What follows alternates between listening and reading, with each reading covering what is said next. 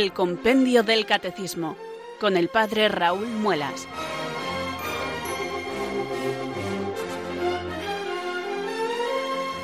Muy buenas tardes queridos oyentes de Radio María, son las cuatro, las tres en Canarias, comienza una nueva edición del Compendio del Catecismo. Reciban un saludo muy cordial desde Talavera de la Reina, del Padre Raúl Muelas que un día más les habla desde estos micrófonos de Radio María, la radio de la Virgen, la fuerza de la esperanza. Sed todos bienvenidos.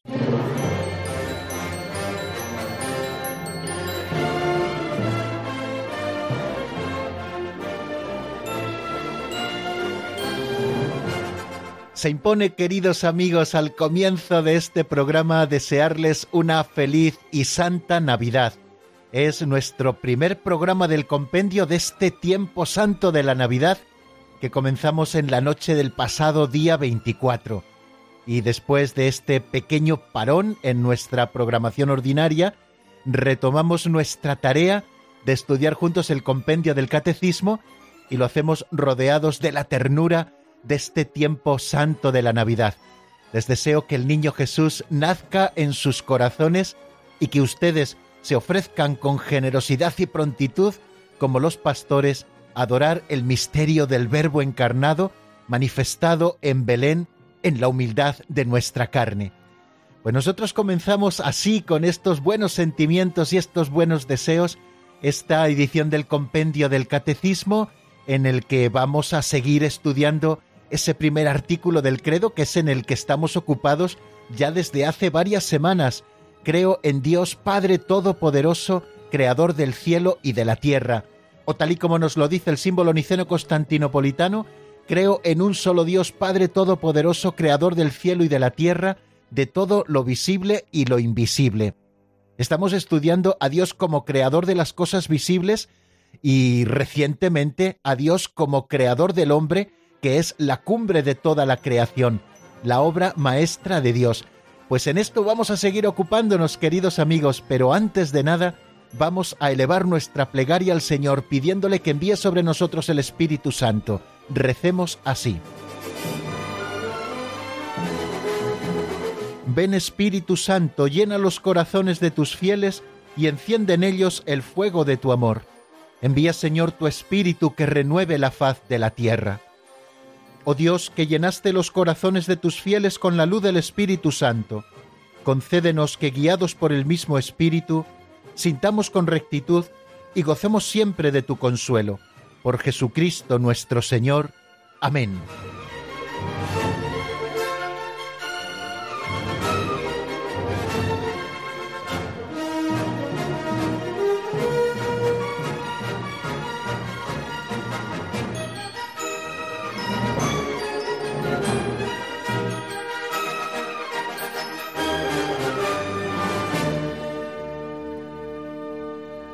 Y después de nuestra oración, ¿qué les parece, queridos amigos? Si leemos una de esas pinceladas que nos sirven cada día para comenzar nuestro programa.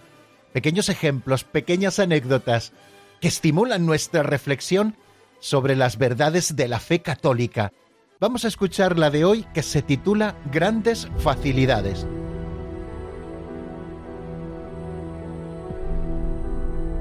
Grandes Facilidades. Grande hubiera sido la bondad del Señor, dice el Beato Mosensol, si se celebrase la Eucaristía aunque fuera en un solo lugar y una vez al año. Grande hubiera sido su misericordia si pudiéramos confesarnos aunque fuera muy lejos y hubiera pocos confesores. Pero el Señor nos ha dado muchas facilidades para comulgar y confesarnos, aunque no era este el caso de aquel isleño. En el sínodo de obispos sobre la penitencia, un obispo irlandés comentó Un sacerdote confesaba en una isla. Un hombre de otra isla fue a confesarse. Padre, hace cinco años que no me confieso. ¿Cuánto tiempo sin confesar? Mire, padre, vengo en avión desde otra isla. En estas condiciones, confesarse de pecados veniales es muy caro, y venir a confesarse de pecados mortales es peligroso.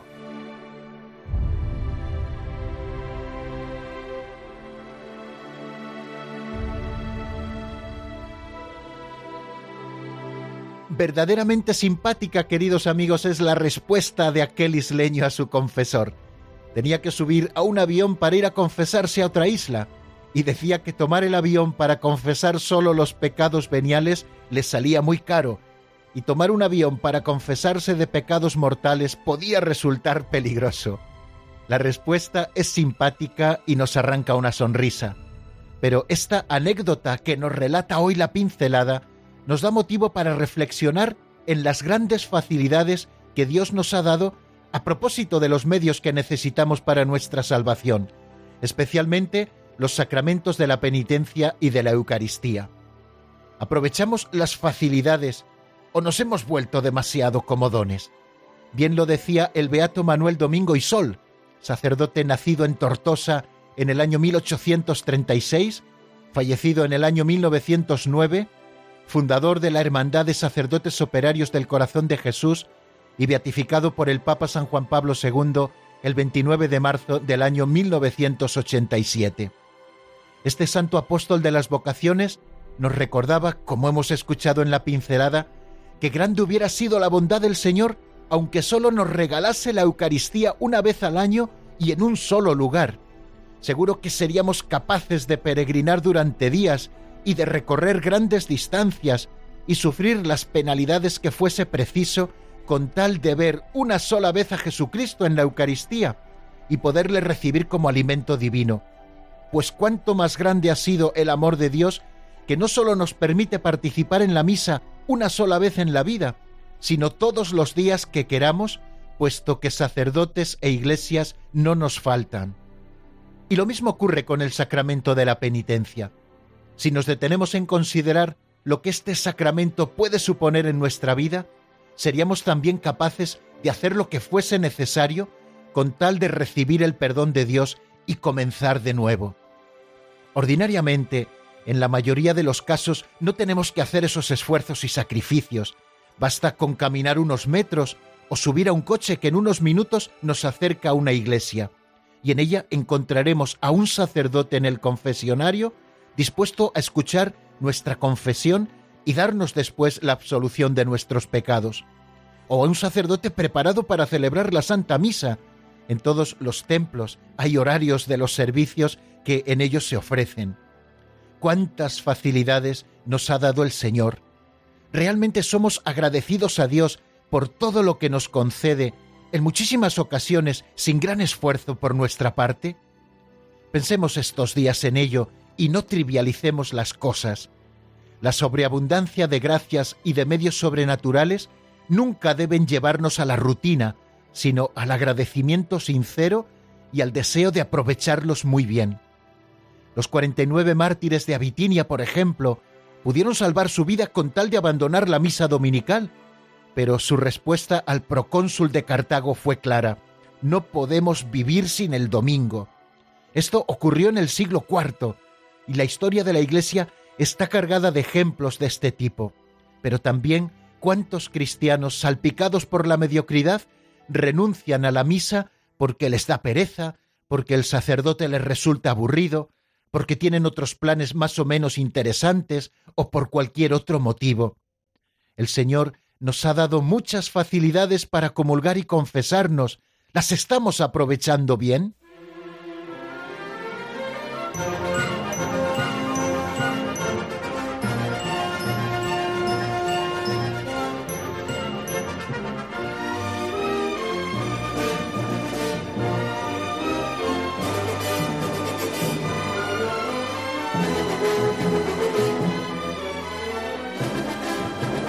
Aunque no hace muchos días, queridos oyentes, que tuvimos nuestro último programa, cuando lo dejamos varios días parece que hace un siglo que no estudiamos el compendio del catecismo.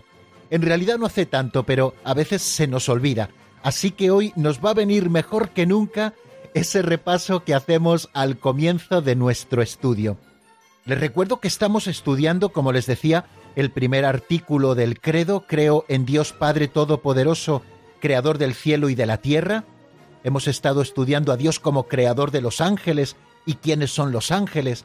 Y hemos estado también estudiando a Dios como creador de todas las cosas visibles, cómo Dios ha ido creando, cómo lo ha creado todo de la nada, y cómo como cumbre de la creación ha creado al hombre a su imagen y semejanza, para que domine sobre los peces del mar, las aves del cielo, para que ponga nombre también a los animales. Bueno, pues estamos en este último momento estudiando lo que es el hombre y cómo ha sido creado el hombre por Dios.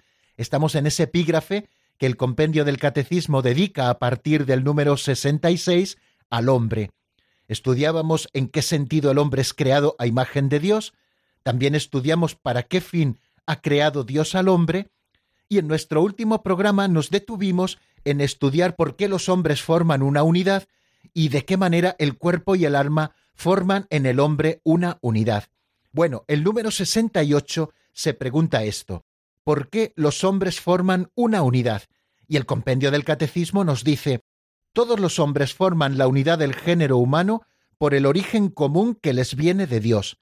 Además, Dios ha creado de un solo principio todo el linaje humano.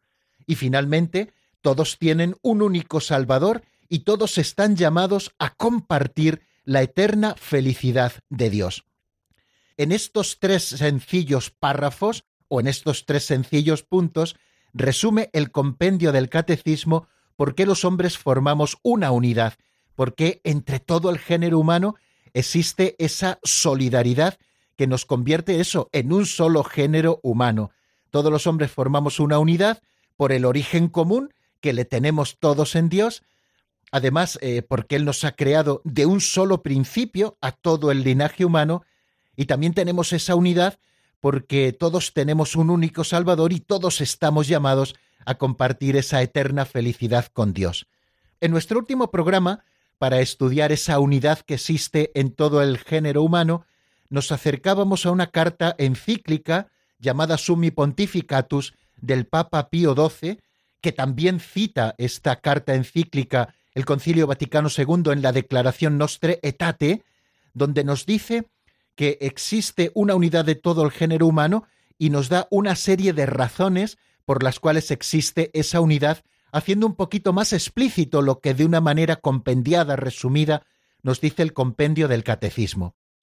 Esta carta encíclica de Pío XII, llamada así Summi Pontificatus, nos dice que existe una unidad de todo el género humano en su origen, es decir, en Dios, que también existe una unidad de naturaleza, compuesto en todos de un cuerpo material y de un alma espiritual.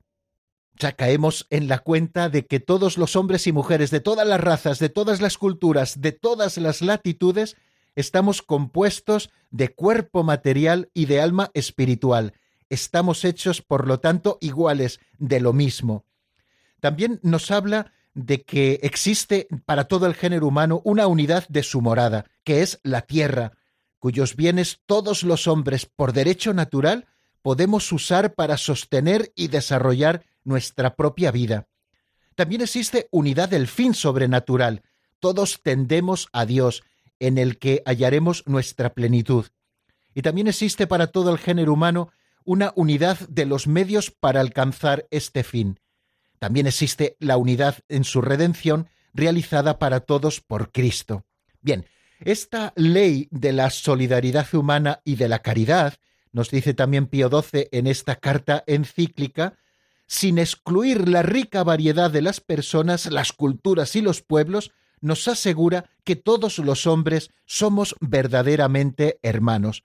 Existe, por lo tanto, una ley de la solidaridad humana por esta unidad que existe entre todos nosotros, tanto de nuestro origen como de los medios como de nuestro fin, y existe también una solidaridad de la caridad que nos hace ser a todos hermanos. Bueno, pues eso es lo que dijimos, aquí lo presentamos de una manera resumida, a propósito de ese número 68 de por qué eh, todos los hombres forman una unidad, por qué decimos que el hombre es un ser social, llevamos impresa en nuestra propia naturaleza esa solidaridad con el resto del género humano. Bien, y también nos acercábamos en nuestro último programa al número 69 del compendio, en el que nos preguntábamos de qué manera el alma y el cuerpo forman en el hombre una unidad. Esos dos principios de los que está compuesto inseparablemente unidos el hombre, tanto del principio espiritual que es el alma, como del principio material que es el cuerpo. El número 69 textualmente nos dice lo siguiente, la persona humana es al mismo tiempo un ser corporal y espiritual. En el hombre el espíritu y la materia forman una única naturaleza. Esta unidad es tan profunda que gracias al principio espiritual que es el alma, el cuerpo que es material se hace humano y viviente y participa de la dignidad de la imagen de Dios. Por tanto, una sana antropología, es decir, un modo de acercarnos o de concebir al hombre que brota de la misma palabra de Dios escrita, nos está hablando de que la persona humana, creada a imagen de Dios, es un ser a la vez corporal y espiritual. El relato bíblico expresa esta realidad con un lenguaje simbólico cuando afirma que Dios formó al hombre del barro del suelo e insufló en su nariz un aliento de vida y resultó el hombre un ser viviente. Encuentran esto en el libro del Génesis, en el capítulo segundo, en el versículo séptimo. Dios modeló de la arcilla de la tierra como un muñeco de barro sobre el que luego insufló ese aliento de vida. Ya en esta concepción del relato bíblico se está expresando esta doble realidad que se da en el hombre, que es a la vez un ser corporal, está hecho del barro de la tierra, y a la vez espiritual, porque Dios insufló en su nariz un aliento de vida. Por tanto, el hombre en su totalidad, como cuerpo y como alma, ha sido querido por Dios. Tenemos que superar para siempre, de una vez por todas, esa visión dualista que a veces considera el principio espiritual el alma como bueno y el cuerpo el principio material como malo. No, no, todo el hombre, creado así como corporal y espiritual, unidos en esa naturaleza humana, como algo bueno, como algo querido así por Dios. En la escritura, a menudo el término alma designa por una parte la vida humana, por otra parte toda la persona humana, designa también lo que hay más íntimo en el hombre y de más valor en él, en definitiva aquello por lo que es particularmente imagen de Dios. Alma significa ese principio espiritual que existe en el hombre. El cuerpo del hombre participa de la dignidad de la imagen de Dios, también lo hemos afirmado con el compendio del catecismo, porque es cuerpo humano precisamente porque está animado por el alma espiritual. Decimos que el cuerpo del hombre es humano no simplemente por su morfología externa, sino porque está animado por un alma espiritual, y es toda la persona humana la que está destinada, por tanto, a ser en el cuerpo de Cristo ese templo del Espíritu. La unidad del cuerpo y el alma es tan profunda que se ha de considerar al alma como la forma del cuerpo, nos lo dice el concilio de Vienne. Es decir, gracias al alma espiritual, la materia que integra el cuerpo convierte a este cuerpo en un cuerpo humano y viviente. En el hombre el espíritu y la materia no son dos naturalezas unidas, sino que su unión constituye una única naturaleza, que es la naturaleza humana, que como hemos repetido una y otra vez, es a la vez la naturaleza humana corporal y espiritual. Bueno, pues esto estuvimos eh, viendo en nuestro último programa, lo expreso de una manera un poquito más resumida que lo vimos en nuestra última edición, y vamos a seguir dando un pasito adelante porque seguimos estudiando lo que es el alma con el compendio del catecismo. Estamos celebrando la Navidad desde el corazón de María. Ella nos muestra a Jesús, fruto bendito de su vientre y esperanza para el mundo. El corazón del cristiano entona el gloria con alegría e ilusión. El Salvador del mundo está entre nosotros.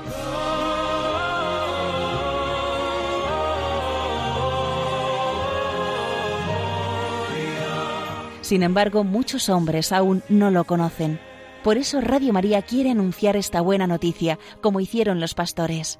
Ayúdanos a llevar este mensaje de esperanza a través de la radio. Colabora. Puedes hacerlo en cualquier sucursal del Banco Popular o sus filiales, en el Banco Santander, en las cuentas de la Asociación Radio María, o si quieres que tu donativo desgrave fiscalmente, en las cuentas de la Fundación Amigos de Radio María en los mismos bancos, indicándonos tus datos por teléfono si es la primera vez que lo haces también por transferencia bancaria, giro postal o cheque a nombre de Asociación Radio María, enviándolo a Radio María, Paseo de Lanceros 2, primera planta, 28024, Madrid. O si lo prefieres, puedes llamar al 91 822 8010 y te facilitaremos todos los trámites.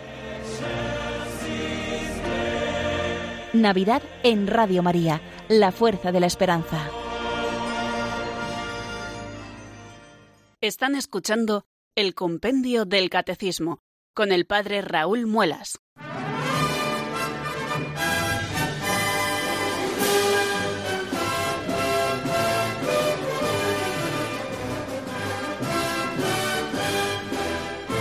Ya han podido notar, queridos amigos, que en estos programas, tanto del Adviento ya pasado como de la Navidad recién estrenada, ponemos de vez en cuando estas autopromos o estas cuñas que nos recuerdan que Radio María está en campaña, la campaña de Adviento y Navidad.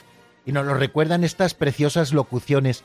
¿Cuál es el motivo por el que estamos en campaña?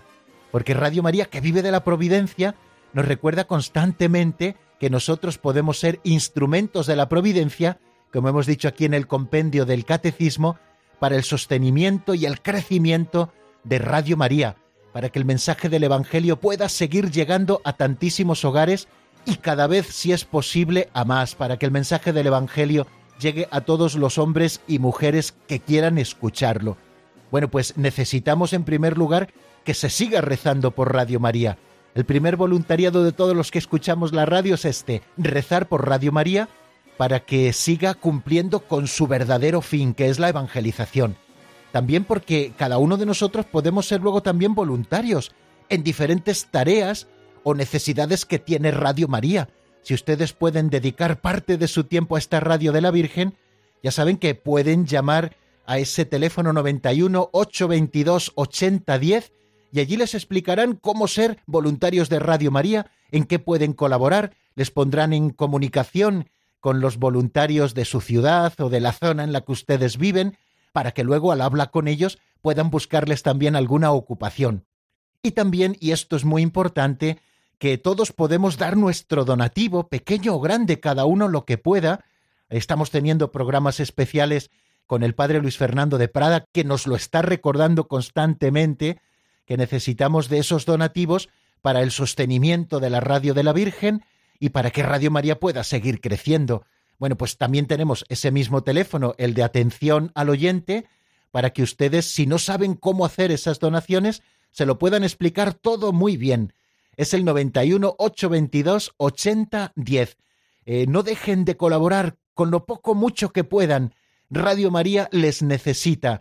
Y esa colaboración que ustedes dan puede hacer que otros se beneficien también de la escucha del mensaje del Evangelio en las ondas de radio, en Radio María. Bien, pues después de explicar esto que nos parece muy importante también en este momento y siempre, vamos a dar un saltito adelante hacia el número 70 del compendio del Catecismo, que es el primero que vamos a estudiar hoy. Se pregunta, ¿quién da el alma al hombre? Hemos dicho que en el hombre existen dos principios, el principio espiritual que llamamos alma y el principio material que llamamos cuerpo. Eh, ¿Quién es el que da el alma al hombre? Vamos a escucharlo en la voz de Marta Jara. Estamos, les recuerdo, en el número 70.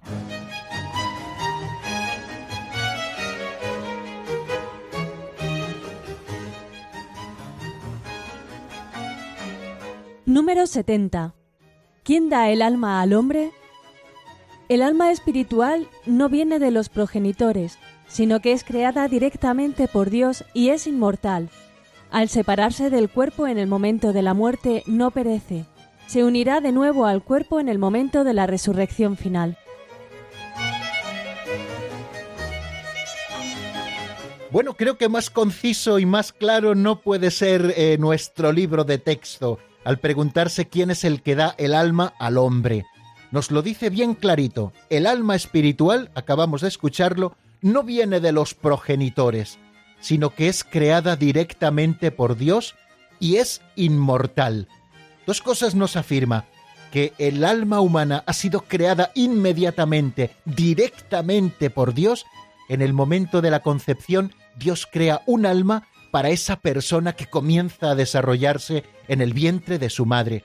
Por eso la Iglesia ha defendido siempre y aun a veces quedándose casi sola en medio de la sociedad, la dignidad de toda vida humana desde el mismo momento de su concepción, porque Dios ha creado para ella directamente el alma y ese alma, también nos lo dice, es inmortal.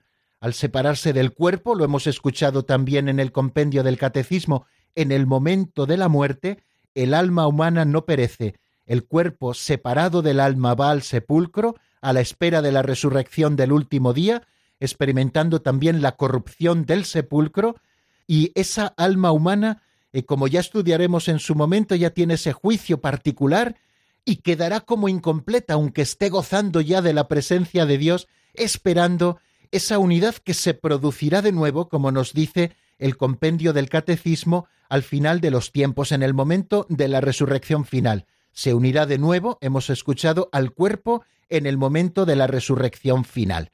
Bueno, ¿qué podemos decir a propósito de este número 70? Bueno, la Iglesia enseña que cada alma espiritual, lo acabamos de afirmar hace apenas un momento, la Iglesia enseña que cada alma espiritual es directamente creada por Dios. Esto que dice el compendio del catecismo y que dice también el catecismo mayor de la Iglesia, eh, cita a Pío XII en la encíclica Humani Generis y también a Pablo VI eh, en el credo del pueblo de Dios, donde recoge esta enseñanza de la Iglesia, que el alma espiritual es directamente creada por Dios. De esta afirmación deducimos que no es producida por los padres. Los padres colaboran materialmente en la concepción de esa nueva vida a través de, de la unión conyugal. Pero ese cuerpo que empieza a formarse en el seno de la madre recibe de Dios directamente un alma inmortal única, única, creada para esa persona que comienza a desarrollarse, esa persona humana que estará ordinariamente nueve meses en el seno de la madre y que luego nacerá llegado el momento. Por lo tanto, el alma espiritual no es producida por los padres, que sí concursan y colaboran con Dios en la creación de la nueva persona, pero el alma espiritual no es producida por los padres, sino creada por Dios, y que es inmortal. El quinto concilio de Letrán del año 1513, en la bula Apostolici Regiminis, así nos lo dice. Bien, esta alma, por lo tanto, si es inmortal, no puede morir, significa que no perece cuando se separa del cuerpo en la muerte, porque el alma es inmortal, y esa alma se unirá de nuevo al cuerpo en la resurrección final. Bueno, eh, muchas veces se acostumbra a distinguir entre alma y espíritu. Así lo dice, por ejemplo, San Pablo en la carta a los tesalonicenses, en la primera, en el capítulo 5, versículo 23, cita este texto de la Escritura, el Catecismo Mayor de la Iglesia, que San Pablo ruega para que nuestro ser entero, el espíritu, el alma y el cuerpo, sea conservado sin mancha hasta la venida del Señor al hablar de espíritu y de alma, eh, la Iglesia no nos está enseñando que exista una dualidad espiritual en el alma. Eh, no, no se está refiriendo a ello. Nos dice el Catecismo Mayor que espíritu significa que el hombre está ordenado desde su creación a su fin sobrenatural y que su alma es capaz de ser sobreelevada gratuitamente a la comunión con Dios, como nos dice Pío XII en la encíclica Humani Generis. Hay un artículo muy breve que aparece en aleteia.org del padre Julio de la Vega Azas, que creo que da un poquito luz y que yo casi paso a leerles, eh, casi más que resumírselo porque es bastante breve y creo que nos puede dar un poquito luz cuando nos preguntamos si alma y espíritu son lo mismo. Bueno, pues aplicados al hombre, espíritu y alma, en realidad designan lo mismo. No obstante, nos dice el autor, los dos conceptos tienen matices propios que a la postre los hacen ser complementarios. Espíritu significa ser inmaterial, la palabra espíritu se aplica tanto para los ángeles como para Dios mismo, pues tanto de los ángeles como del mismo Dios se dice que son espíritus. El hombre, sin embargo, no es inmaterial, pero contiene en sí una realidad inmaterial, como estamos diciendo con el compendio del catecismo, por lo que no se dice que es espíritu, sino que tiene o que contiene un espíritu. Y alma hace referencia al principio vital de los seres vivos, así en la filosofía eh, se ha aplicado este término alma, ¿no? A ese principio vital de los seres vivos. Por eso se ha hablado de alma vegetativa, de alma sensitiva, aplicado, por ejemplo, a las plantas, lo de alma vegetativa, que tienen vida vegetativa, y a los animales, lo de alma sensitiva. Pero en el caso del hombre es especial. Su principio vital es un ser espiritual que como tal pervive cuando el hombre muere. O sea, en el hombre, alma y espíritu coinciden, por lo tanto, en una sola realidad. Espíritu permite entender mejor que la naturaleza del alma humana es la de un ser espiritual y no sólo el principio vital de un animal, lo cual además explica la inmortalidad del alma. Y por otro lado, también explica que, aun siendo un ser espiritual, el alma humana, a diferencia de los ángeles, está incompleta sin el cuerpo al que anima. Por su parte, hablar de alma permite entender que el ser humano no es, como sostenía por ejemplo Platón, un espíritu encerrado en un alma, como si cuerpo y alma fueran dos seres distintos, uno material y el otro espiritual. El espíritu humano también es el alma del ser humano, o sea, su principio vital, de forma que cuerpo y alma forman un solo ser.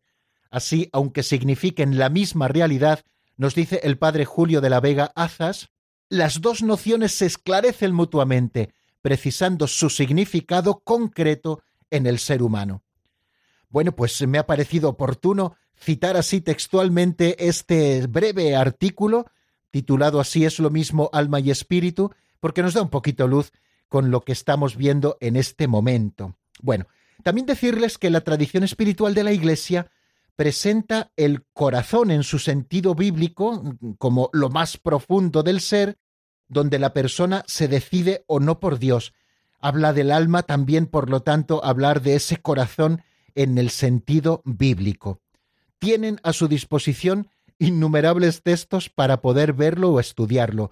Pueden ir al Catecismo Mayor de la Iglesia y en el número 368 recoge todas estas citas para que ustedes luego en algún ratito de reflexión, de estudio o de meditación puedan abordarlas. Yo ahora, con vuestro permiso, me callo un momento para que sea la música la que nos invite a reflexionar sobre todo lo que estamos diciendo. Les ofrezco un tema propio de este tiempo, titulado así Adeste Fideles. Es una versión de Andrea Thomas, de Verónica Sanfilippo y de Vigil Project. Espero que les guste, seguro que sí. Enseguida estamos nuevamente juntos.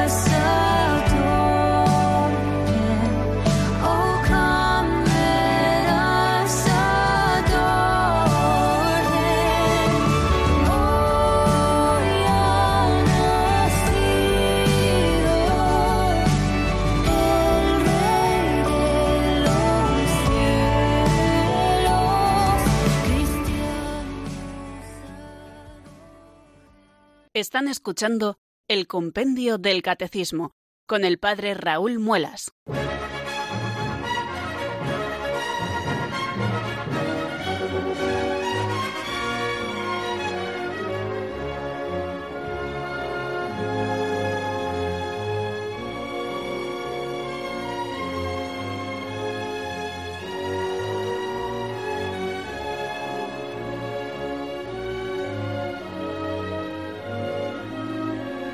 Oye amigos, que parece que después de dejar unos días la explicación del compendio del catecismo como que se oxida uno y le cuesta volver a tomar el ritmo habitual de nuestro programa.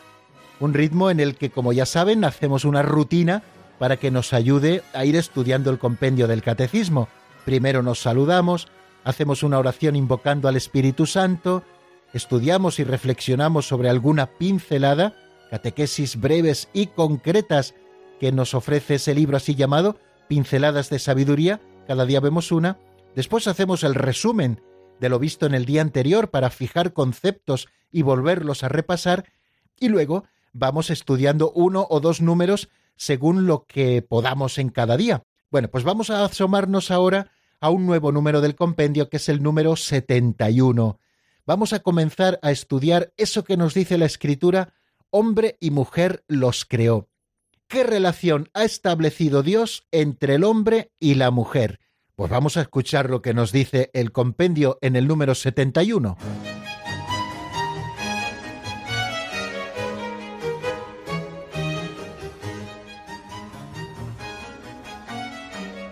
Número 71. ¿Qué relación ha establecido Dios entre el hombre y la mujer? El hombre y la mujer han sido creados por Dios con igual dignidad en cuanto personas humanas y al mismo tiempo con una recíproca complementariedad en cuanto varón y mujer. Dios los ha querido el uno para el otro, para una comunión de personas. Juntos están también llamados a transmitir la vida humana, formando en el matrimonio una sola carne y a dominar la tierra como administradores de Dios.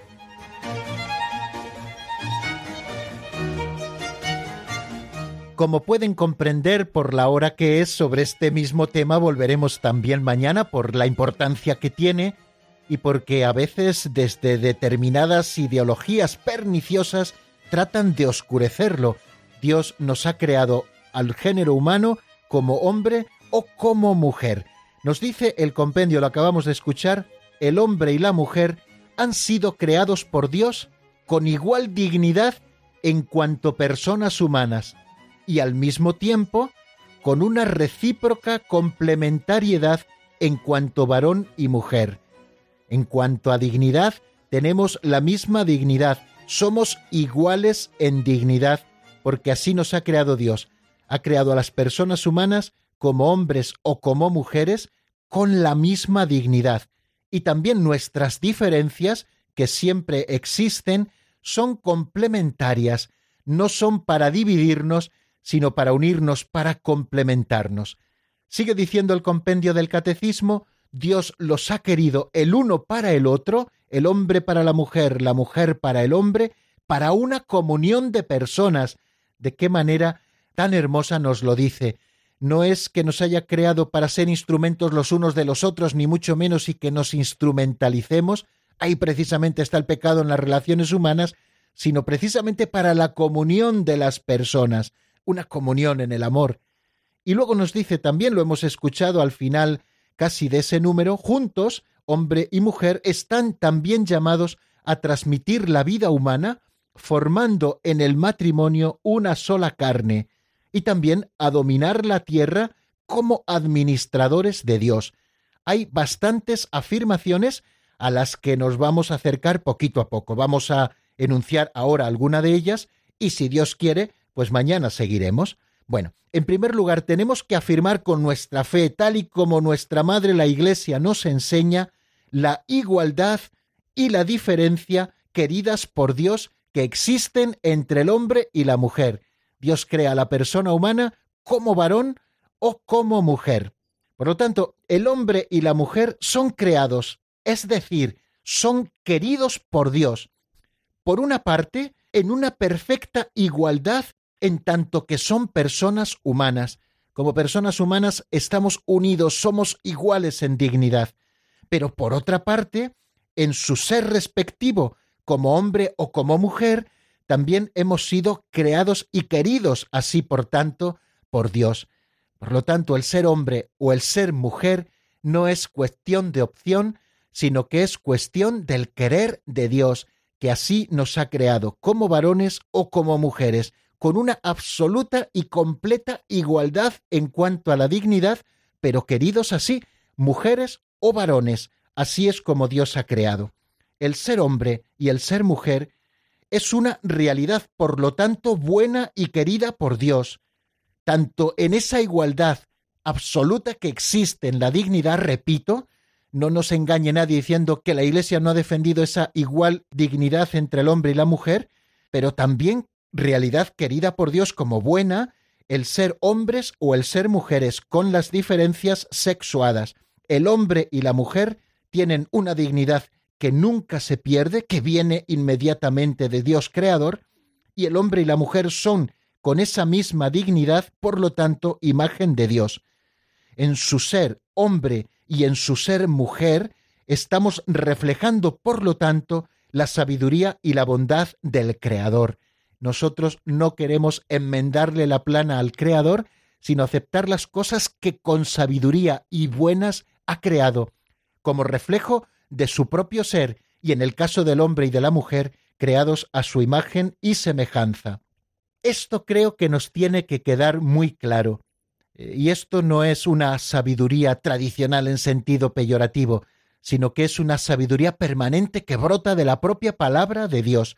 Hombre y mujer los creó, iguales en dignidad, con unas diferencias entre ellos que los hacen complementarios para vivir en comunión. Bueno, y en cuanto a Dios, pues creo que como nos dice el número 370 del Catecismo Mayor de la Iglesia, nos dice que Dios no es en modo alguno a imagen del hombre, es el hombre el que es a imagen de Dios. Dios, por lo tanto, no es ni hombre ni mujer. Dios es un espíritu puro en el cual no hay lugar para las diferencias de sexos, pero las perfecciones del hombre y de la mujer están reflejando también esa infinita perfección de Dios. Las perfecciones que vemos en la mujer o las perfecciones que vemos en una mujer como madre, que aparecen muchas veces reflejadas en la Sagrada Escritura, o las perfecciones que vemos en un padre o en un esposo, pues también de alguna manera nos están reflejando, por analogía, esa absoluta perfección de Dios. Bueno, pues eh, bástenos de momento este acercamiento que hemos hecho al tema, porque tenemos que escuchar algunos compases de una canción y dejar luego unos minutos para que también ustedes puedan intervenir en el número 91005-9419. 91005-9419. Pueden marcar este teléfono y enseguida estoy con ustedes. Y haciendo un guiño a María Dolores de Murcia, vamos a escuchar al menos unos compases de un tema que ella nos pedía, Van tus ángeles, Señor, conmigo. Vamos a escucharlo y enseguida estoy con ustedes en el 91005 9419.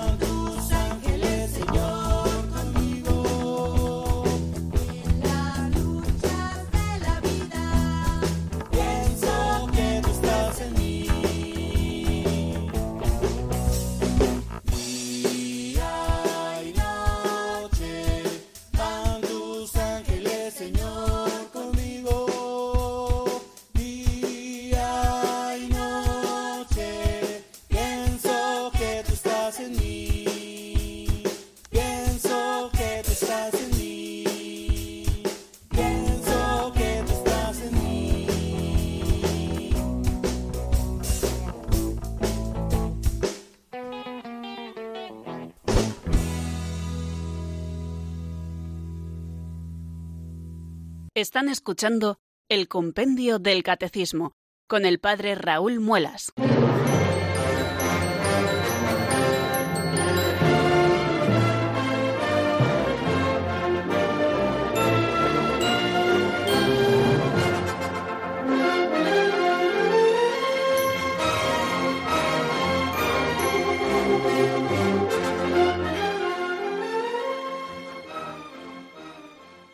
Bien amigos, son casi las 5 menos 10 de esta tarde del día de San Esteban Protomártir, 26 de diciembre del año 2018. Nos encontramos ya en este tiempo santo de la Navidad y en este día en que estudiamos el compendio del Catecismo vamos a abrir eh, nuestros micrófonos a los oyentes, como hacemos siempre en el 910059419 y ya tenemos una llamada esperando que nos llega desde Córdoba y es nuestra amiga Paula. Buenas tardes y bienvenida, amiga.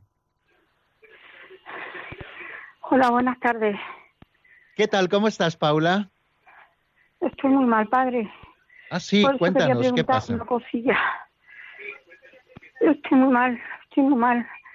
Y como ha dicho que cuando uno muere, el cuerpo y el alma se separan y pasan el alma. Si se muere uno estando muy mal del alma, que está en el, en el purgatorio siempre así, de mal, Sí, Pa- eh, Paula, eh, no, no, no le entiendo bien la pregunta, lo que nos, lo que nos quiere decir. Baje un pelín la radio para que podamos escucharlo sin ese poquito de eco que tiene, a ver si puedo entenderla perfectamente. mire, yo es que estoy muy mal. Sí. y no sé si en cualquier momento Dios me va a llamar. Si me muero con el alma así, yo, ay, Dios mío, seguiré muerta así. Bueno, eh, bueno, bueno, más o menos ya entiendo un poquito por dónde va la pregunta y además desde su experiencia personal en este momento en que se siente mal. Bueno, una primera cosa que, le quiero decir es que si usted se siente ahora físicamente mal, lo primero que hay que hacer es llamar al médico. ¿eh? Eh, creo que es bueno que, usted se acerque al servicio de urgencias si, si está eh, sintiéndose mal de salud. Creo que es bueno que se acerque al servicio de urgencias o que llame usted al servicio de urgencias para que puedan venir a verla a casa y que intenten poner remedio a lo que ahora físicamente tiene o por lo que está padeciendo. Creo que es importante. ¿eh? Y lo segundo es que, ya siempre lo decimos, mientras hay vida y esperanza, y usted, pues gracias a Dios todavía la tiene, y Dios quiera, claro que sí, así lo pedimos, que la tendrá también, eh, pues, eh, pues por mucho tiempo. Lo que tenemos que buscar siempre es estar a bien con Dios, o sea, tener el alma preparada para que cuando llegue el momento, que nadie sabemos cuándo es eh, y cuándo será, pues eh, cuando llegue ese momento, pues que estemos preparados para el encuentro con el Señor. Y, mientras vamos peregrinos todavía por este mundo, siempre estamos con posibilidad de ponernos a, a bien con Dios, que es todopoderoso, que es misericordioso, que su amor se derrama sobre nosotros cada vez que nosotros nos acercamos con corazón contrito y arrepentido al sacramento de la penitencia. Entonces, en este sentido, no tenga miedo, porque tenemos soluciones para el espíritu en un sacerdote y soluciones también para, para los problemas de salud eh, con los médicos, que espero que usted pueda llamarles, que puedan verles si en este momento tiene algún problema de salud. Nosotros tratamos de acompañarla también con nuestra oración, pidiéndole al Señor que le conceda esa salud que le deseamos de todo corazón. Bueno, y nos vamos a San Sebastián, donde tenemos eh, en este momento a Charo, que nos llama y la damos la bienvenida. Buenas tardes y bienvenida, Charo. Hola, buenas tardes. Enhorabuena por el programa. Muchísimas gracias y feliz Navidad para usted también. Igualmente, soy ah, muy asiduo de, de Radio María. Es una maravilla. Bueno, a ver, eh, soy católica y además soy practicante. Eh, escuche, lo que, me- lo que no esperaba al morir, ya sé que se separa el alma del cuerpo, pero yo pensaba que luego al llegar al cielo, pues también se iba a unir el, el, el cuerpo, o no solamente existe espíritus en el cielo. y usted ha dicho que cuando llegue el- como si fuera el fin del mundo o algo así, entonces en ese momento la- cuando la resurrección eh, será el final del mundo, final del esto, eh, entonces es cuando se unen. Me lleva una desilusión porque yo pensaba, no sé si ir al cielo, ¿eh? pero yo no sé. Entonces, digo, yo que quiero, que tengo allá mis padres, mis hermanos que se han muerto hace poco. Entonces, eh, esa era la pregunta. Y Bueno, luego, muy otra- bien. luego la otra pregunta era, eh, el alma es espiritual, ah, no, el hombre tiene el alma que es espiritual y luego no sé qué ha dicho, qué diferencia había según el concilio de Trento, ¿no? O así, ¿no? Eh, bueno, eh, hablábamos de una distinción porque eh, hablamos a veces de alma y a veces hablamos de espíritu. Entonces, eh, bueno, pues muchos han querido ver como que había una dualidad en ese ser espiritual del hombre, por una parte el alma, por otra el espíritu, y lo que hemos querido venir a decir es que cuando hablamos de alma o hablamos de espíritu nos estamos refiriendo a ese principio espiritual que encontramos en el hombre, que en el hombre, en la mujer, alma y espíritu son esa misma cosa. Y casi no tenemos tiempo para responder a la otra pregunta. Mañana diremos algo más, pero bueno, decirla que actualmente en cuerpo y alma en el cielo solo está la Virgen Santísima y Jesucristo nuestro Salvador, que están ya con su cuerpo transfigurado. Los demás santos están con su alma en el cielo, esperando también el momento de la resurrección de los cuerpos al final de los tiempos, donde volverán a unirse esa alma que ya goza de la gloria de Dios y ese cuerpo que también eh, recibirá los beneficios de la segunda venida del Señor y transfigurado se unirá nuevamente al alma. Pero bueno, ya lo explicaremos un poquito más. Esto no va en desdoro, eh, por supuesto, de, de la gloria que tienen los santos, pero sí que todavía les falta ese momento final en la segunda venida de nuestro Señor Jesucristo, que ya sí que será la plenitud, la apoteosis. Bueno, vamos terminando, que si no luego me tiran de las orejas desde Radio María, porque ya estamos fuera de tiempo, que ha sido un placer estar con ustedes esta tarde, como siempre, y que mañana, si Dios quiere, a las cuatro en punto en la península, a las tres en Canarias, aquí estaremos explicando nuevamente el compendio del catecismo. La bendición de Dios Todopoderoso, Padre, Hijo y Espíritu Santo, descienda sobre vosotros y permanezca para siempre. Amén. Hasta mañana, si Dios quiere, amigos.